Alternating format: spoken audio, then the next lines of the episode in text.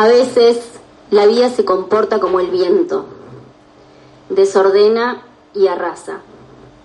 Algo susurra, pero no se le entiende.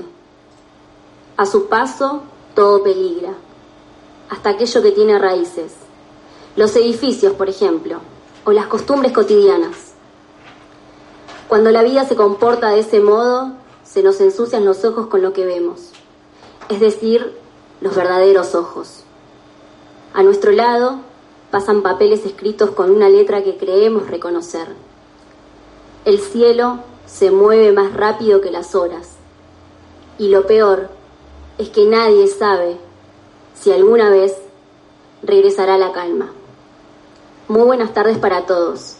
Comienza un nuevo programa de Viento a Favor y hoy lo hacemos a la memoria de Facundo Castro pidiendo justicia.